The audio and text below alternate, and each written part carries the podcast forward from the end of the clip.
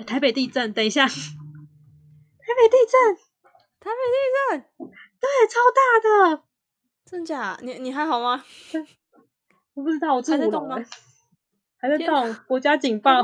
等一下哦，这个这是这是国家警报哎，左右东北地区。嗯，我这里台中也在动了，在动了吗？嗯，台中你有你有收到你有收到讯息吗？嗯嗯，还没还没，可是动有点大哎，很大，哎，怎么还在动？我台北在动啊，哎，我整个门都在晃哎。我我也是啊，我衣柜在晃哎，我怕行李箱掉下来哦。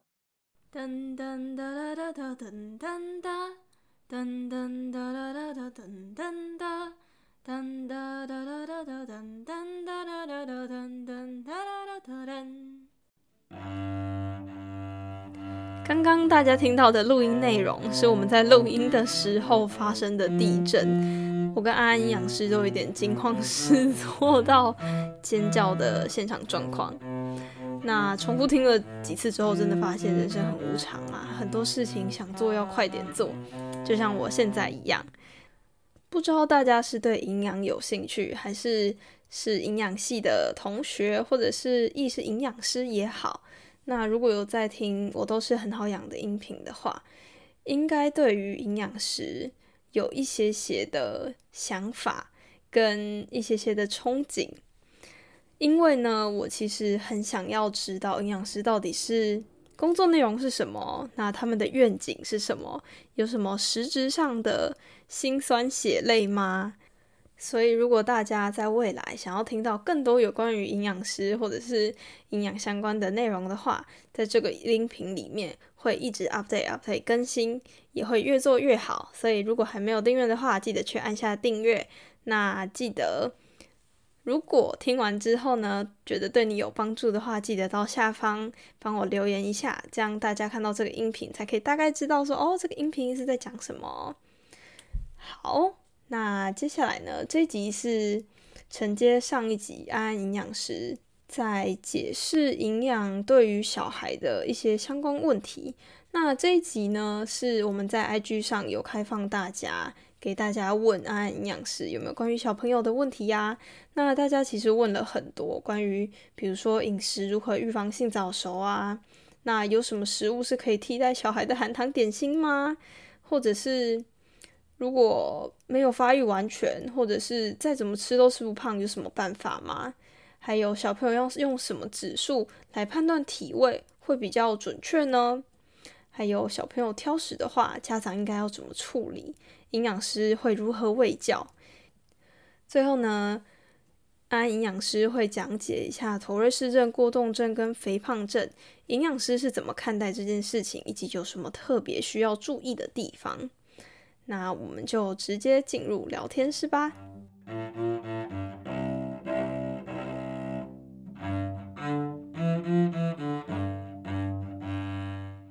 我在 IG 上有开放问问题，所以呢，我就将大家的问题做同整。那我们一起问一下安营养师要怎么解决。好，OK，那我们就来第一题。第一题呢是我同事问的。好，他说呢，因为他的朋友的小孩。很爱吃高钙的食物，然后现在他国小三年级而已，就已经开始有胸部开始在发育。嗯，然后他去西医诊所，医师说要打针才可以抑制他的性早熟。嗯，所以我同事他很担心说，因为他女儿很爱吃起司蛋饼高钙的食物，他会很怕像朋友的小孩一样，所以想要问一下营养师有什么食物是吃了需要注意。有什么可以预防性早熟的食物，还是有什么东西不能吃吗？好，这个问题我们的儿科诊间也很常发生，尤其是我觉得啦，现在的我们的成长科跟内分泌科真的是很多人哎，就是现在好像还蛮多有发生像性早熟的问题。对，那我觉得性早熟这个东西其实不是说吃高钙哎，因为我觉得是跟脂肪来说，或者是饮食比较不均衡比较有关系，跟从小的饮食习惯啊。那他说每天吃 cheese 蛋饼，我觉得这不是主要原因。那我们要可能要追溯到他的整个饮食习惯跟他的日常生活，因为像是呃睡眠不足其实也会啊。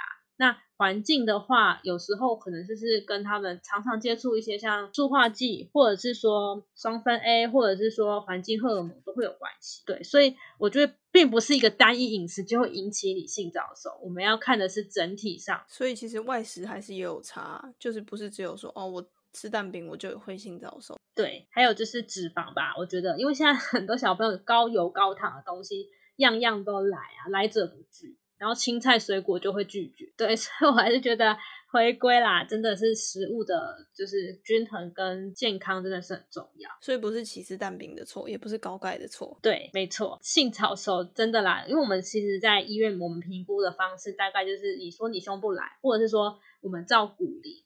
那我们一般我们评估性早熟，我们医院就是用照 X 光，然后看我们的手指头，然后去看他的身那个骨头没有密合。那医师就会评定说，哎，是不是超前几个月，或是超前两年？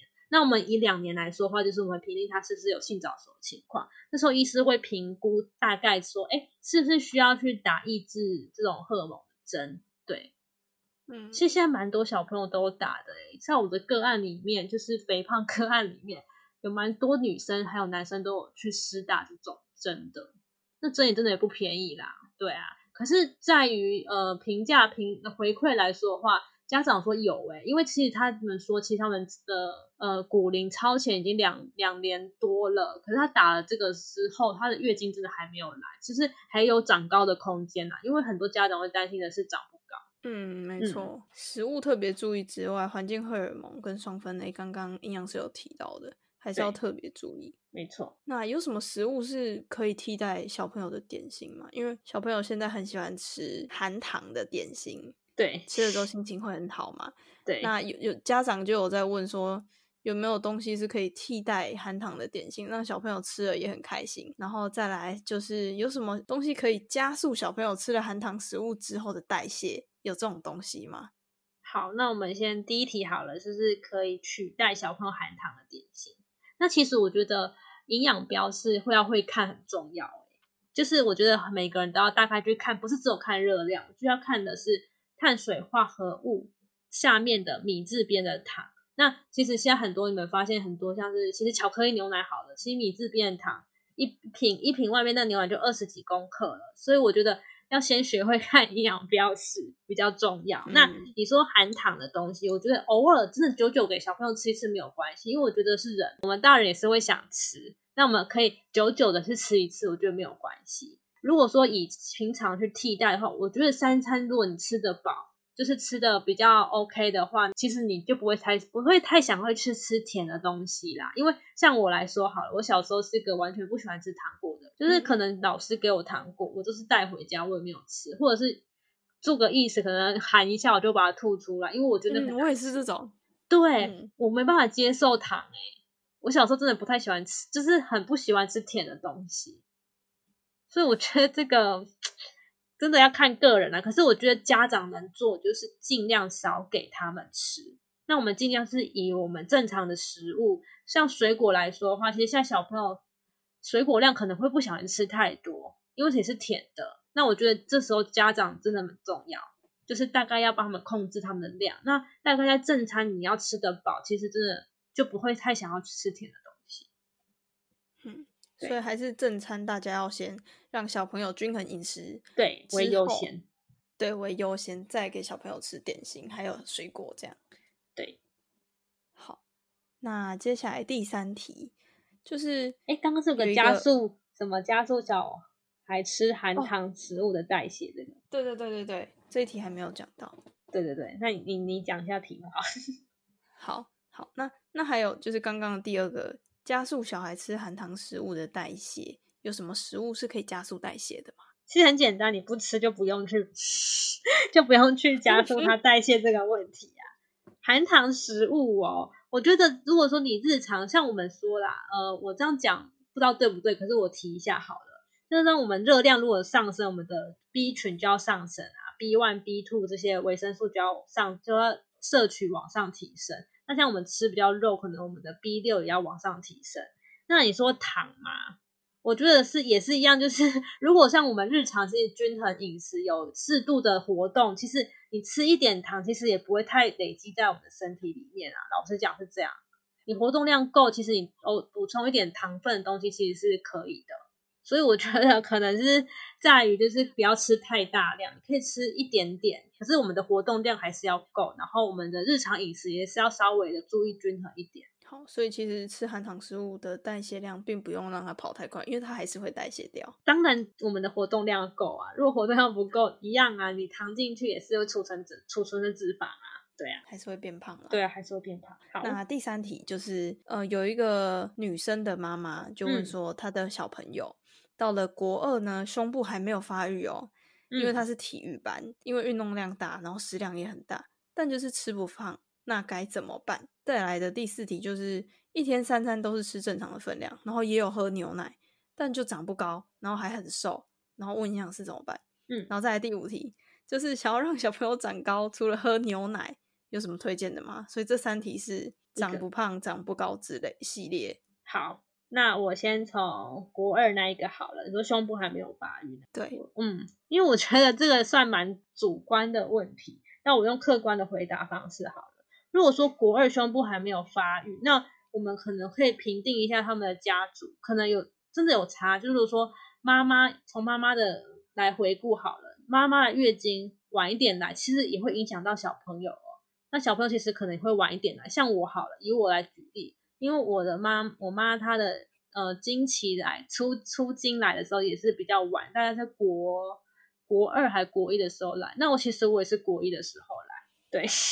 那胸部跟遗传对，其实这个遗传也有关系。那你说它食量超级大，就是吃不胖。那我觉得这跟消化有关系，因为呃每个人的消化吸收程度不一样，有的人吸收很好，可是有人就是吸收不好啊。你虽然吃再怎么多，可是你吸收还是不好。对，那我觉得这个吸收问题是要先从肠道。的菌虫要养好了，我觉得养好肠道的功能比较重要。那肠养好肠道的功能的话，就是说可能在饮食上面可能要多摄取一些像是益生质或益生菌的东西。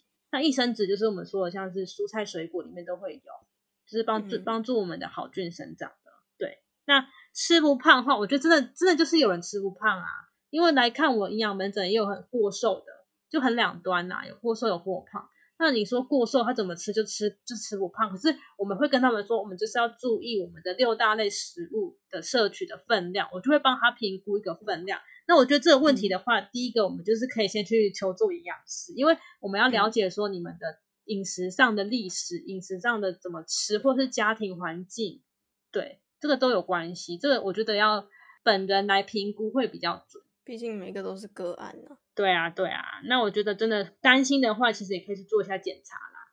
可能去看一下，呃，像我们的话啦，我们医院的小朋友如果说太瘦，我们也会做粪便检查。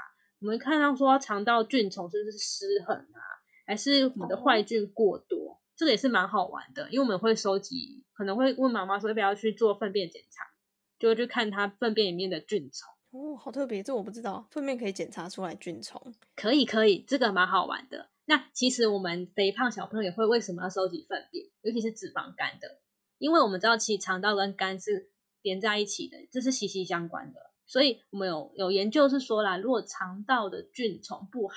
是不是跟就是跟脂肪肝有一个相关联的关系？那再来就是刚刚说，如果小朋友想要长高的话，除了喝牛奶，还有什么推荐的吗？哦，我觉得这跟其实我觉得也一半跟基因有关系耶。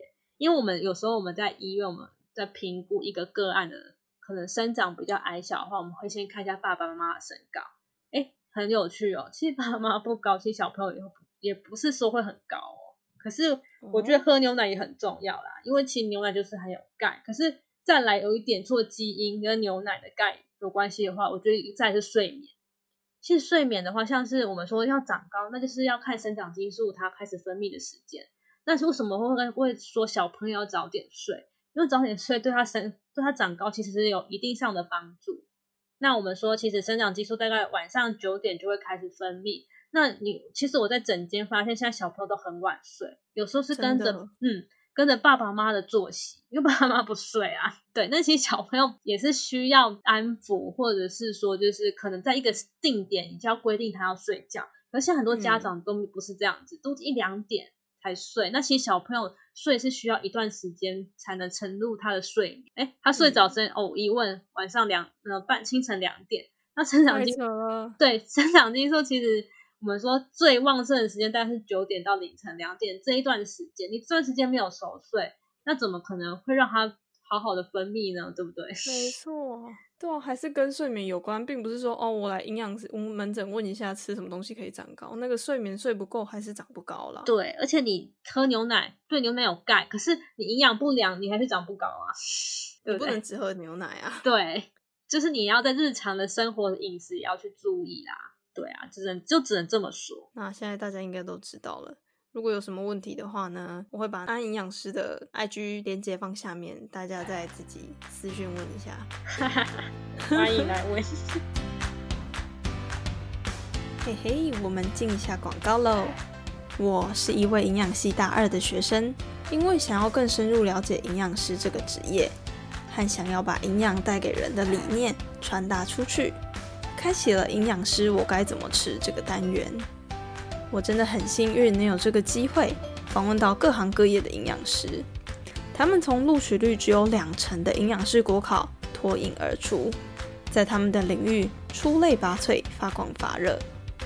如果想要知道最新的访问资讯，马上去追踪氧气的 IG，在 IG 上搜寻。氧气的营养园区，或是输入小写的 O two 下底线 nutrition O two 下底线 N U T R I T I O N，让 O two 将营养渗透你的生活。好了吗？我们回到节目里喽。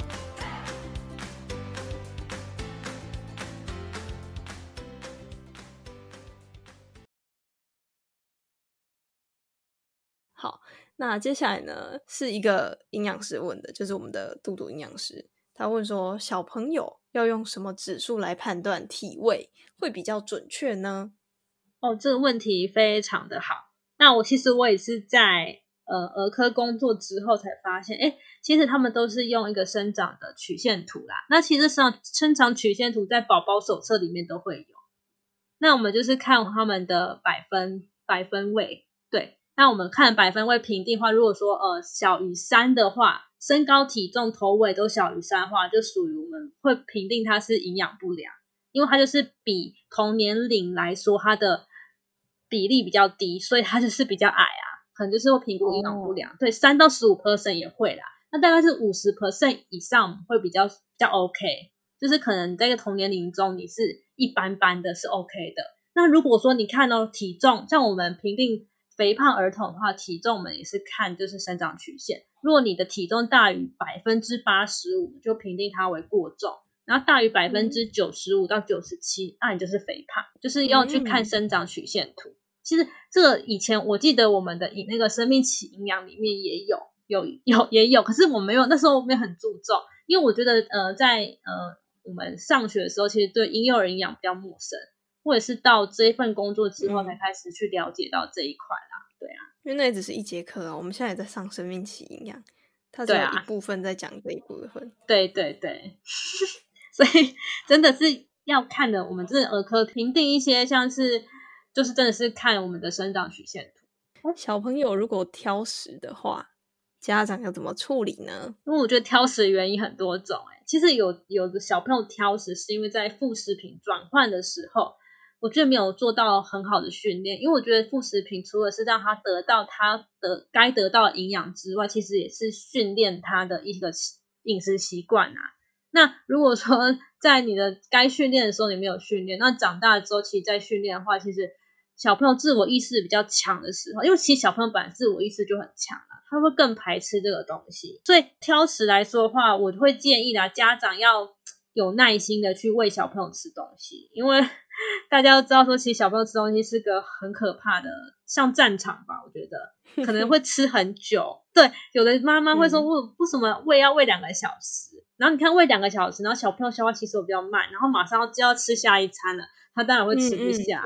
对对，所以我觉得挑食的话啦，呃，我觉得只要先从副食品开始的话，我会建议在一岁之前要尝试到一百种，大概至少一百种食物，就让他先尝过味道。就就算他不喜欢也没关系，至少让他知道这个是什么，有尝过这个味道。那我觉得在他一岁以后，我觉得是可以以一种就是图片也可以，或是模型也可以，或者是直接是带他去逛市场，或者是全脸去教他认识这些食物，我觉得也蛮重要的。因为你要先认识他，对对对，跟人的相处一样，你要先跟他相处，你才会知道他是怎样的人。对，哦，先从认识食物开始。对，先从认识食物开始。那如果真的很挑食，真的不知道该怎么办的时候，我觉得也是可以用一些方式的，可能在于就是改变一下就是口味，因为其实很多小朋友家长都会准备三餐，就是全部三餐都吃一样的。其实我们大人也是啊，如果你三餐都吃一样，你不会吃腻吗？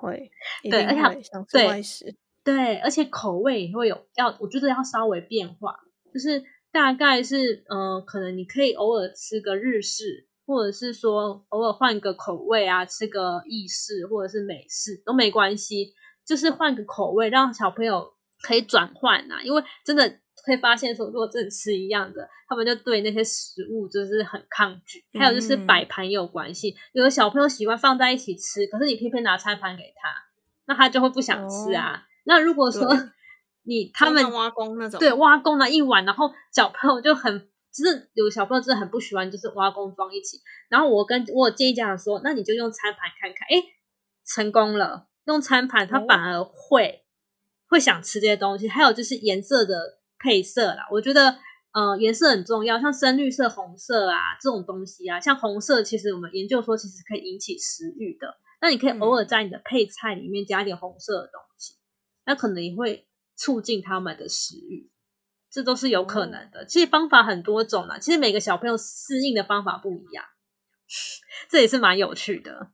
对啊，父母就是要绞尽脑汁想看看要怎么可以让小朋友对吃得进去。对。那很多家长是因为想不到才找营养师，对，就是找我。那我当然，因为我现在还没有小孩啦，只是 我为了这个，我也去研究了蛮多种方式的。那我觉得说，哎，在整间里面，如果是小小朋友如果有来，去鼓励他，诶，他回去真的会吃哦。你先让我，因为我会用我的食物模型，我会让他们摸，然后问他们这是什么东西。哎，他们稍微有认知之后，我就说，你等一下要不要？下呃吃中餐的时候，你要不要配看看？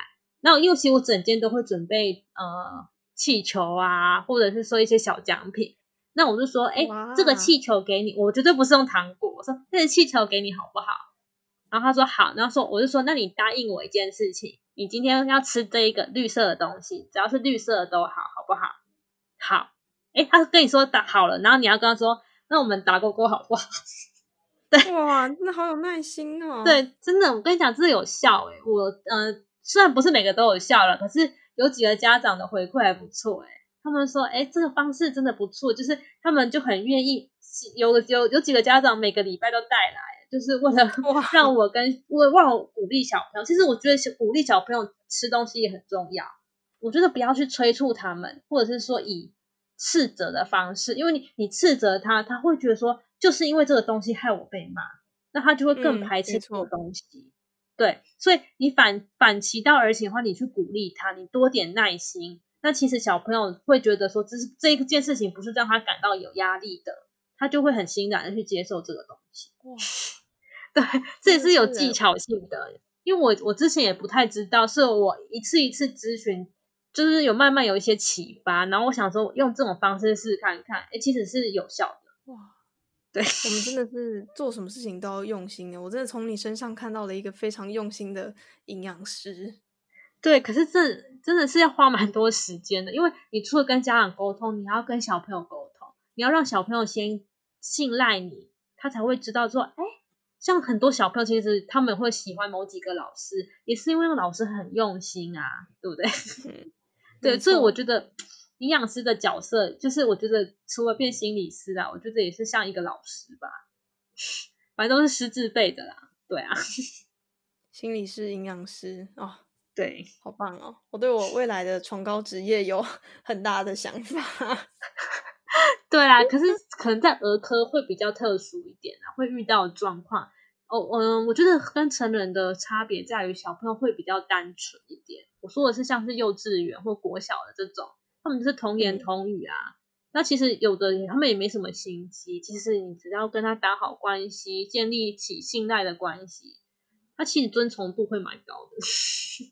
他不会像大人被棍，就那种糖尿病患啊，买啦会被洗啊，歪加啦，我被青菜夹夹之后，这个我真有遇过。他们说哦被洗啊，随便吃就好，哦来营养师你弄讲，好你讲就好啦，就类似像这种的。阿妈，重点是不好死啦，不是想死就可以死。对，可是我跟你讲，这种人最怕死，真的，这种最怕，这人已经快要可能，医生说，哎。哦，没控制后来写有记的时候，他们就会感到害怕，然后就开始跟你对你谁谁聊，说啊，营养师我没弄啊，怎么办怎么办？我跟你讲，这个人都是这样子，等到你已经，其实他们这样口嘴巴说怎样无所谓，其实他们是心里都是最怕死。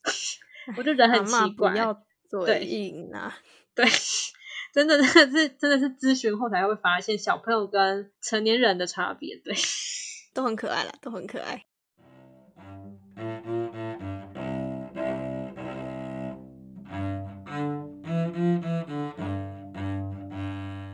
最后啦，我还来提一下好了，就是在儿科中，就是我们在呃成年人中比较少碰到的一些营养的疾病的议题。那像是呃我们的儿科，其实小朋友来说的话，其实反正都会有妥瑞症的情况。那其实妥瑞症不是一种精神疾病，那其实很多人都会误会。那其实他不是他们会故意的，其实他们的心理都是正常的，只是说他们在于他们的。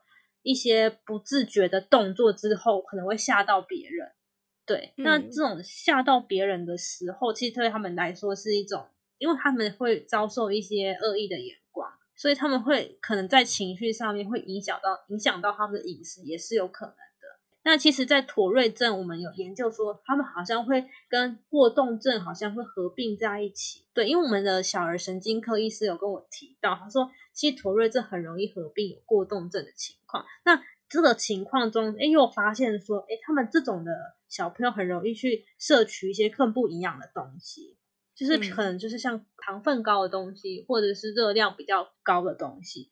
那这时候会造成什么？很严重，哎，会造成有肥胖的症状，就是这种情况。其实我觉得三个是息息相关的，因为我有蛮几个个案，就是妥瑞又合并过动。然后他又是一个比较体位比较高的小朋友，那这时候我觉得是一个恶性循环。对，真的我在整间有遇到一个小朋友，他就是这样的情况。然后因为他这样的又遭受到学校的霸凌，所以他就以食物，对，他就反而说更摄取更不营养的东西去慰慰藉自己的心灵，就变成一个恶性循环。对，所以我觉得这个真的是稍微比较特殊啦。那这种话，我会先跟家长说，我们就先避免他们去吃，就是含咖啡因的东西，或者是说有一些加工的产物，加工人工色素的部分，因为这个有研究说，其实会加重他们的，像是他们的对，像是过动啊，就是会真的很很避免他们会去吃这些东西。可是很多家长都不知道，因为他们就觉得说，哎，那就吃药就好了，其实不是哎，因为吃药有一定的效果，可是我觉得。辅助来说话，饮食会给很大的影响。看是催化功能，还是让它变好。饮食来说话，辅助嘛，但是希望它可以更好啊。那其实有几个妥瑞的小朋友，其实长大之就是年纪比较大，然后有在饮食上有控制的话，其实是会好的。就是可能长大发现说，哎，你有在出现一些不自觉的眨眼睛啊，或者是吼叫啊，或者是耸耸肩膀之类，这个就会慢慢的去。改善真的，后来长大了之后，妈妈我问过妈妈，她说：“哎，这几年都没有发生过了。”对，这个是可以的哦，真的是 OK。就是饮食跟药物，还有我觉得跟心情也有关系。对，所以过动症我觉得也是。你说过动症会好吗？我觉得可以好，哎，就是你可以把它控制在一个一个就是 OK 的范围里面。那肥胖来说的话，也是可以去避免。我们营养师真的是可以帮助小朋友在于疾病这方面也是影响蛮多的。对，其实呃，像是一定的啊营养师，其实在医院来说，可能对于很多人来说是个，就是可能是讲屁话吧。老实讲就是这样，可是我觉得不是诶你看哦，你你你你一个洗肾的人，你没有营养师，没有人帮你监控数值，没有人跟你讲饮食怎么去调整，那你你再怎么洗，你的数据还是不好啊，你的磷啊还是很高啊，你的钾还是很高啊，对啊，所以我觉得营养师是扮演一个，我觉得是个辅助，也虽然说辅助，可是我觉得是很重要的辅助，哎像癌症必备耶，对，是必备，癌症病患也是啊，对吗？你看癌症病患，人家说啊，就是不吃东西就可以饿死癌细胞，这是在医院最常见的啊，我有遇过啊。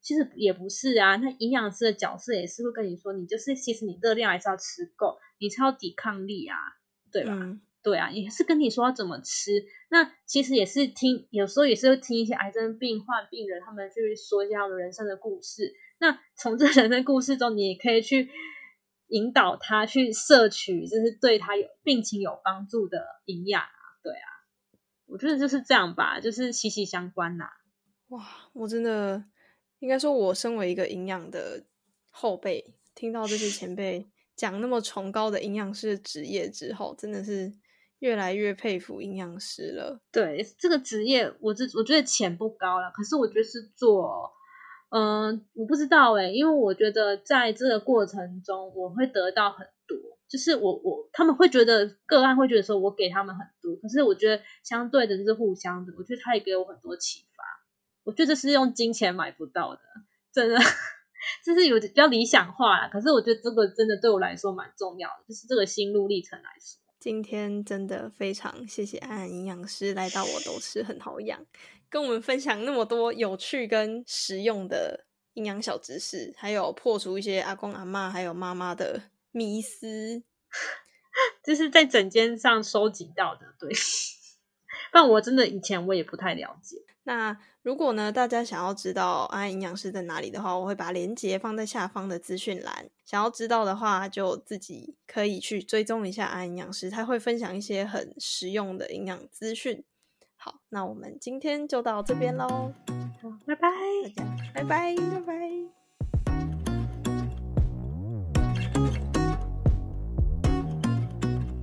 听完这一集，真的觉得营养师真的是一个非常非常崇高的职业呀、安安营养师对于营养的热情，不止应用在日常生活中，对于小朋友的挑食问题，他的耐心真的可以改变我们这整个世代所有人的健康。那如果你听完我的节目觉得非常喜欢的话，记得到下方资讯栏以行动支持我，可以请我喝一杯香蕉坚果冻浆，让我更有体力还有动力去邀请更多的营养师来我的音频里面做更多健康营养的内容给大家。有任何问题的话，可以到 IG 去私讯我，我会尽量在下一集以各种形式的回答来回答大家问我的问题。觉得真的非常尬意这一集的话，可以到 IG 现实动态来分享这一集的节目资讯，记得 take 我，我才知道你有在收听哦。美好的时间总是过得特别快，记得每月的第一和第三周的星期二早上七点有最新的我都是很好养上线。现在呢，在 Apple Podcast、Spotify、YouTube 都可以收听到哦。那因为呢是过年的关系，所以我下礼拜会上新的一支音频。那过年的那一周就不会上线了。那记得下礼拜准时收听，我都吃很好养。大家下次见，拜拜。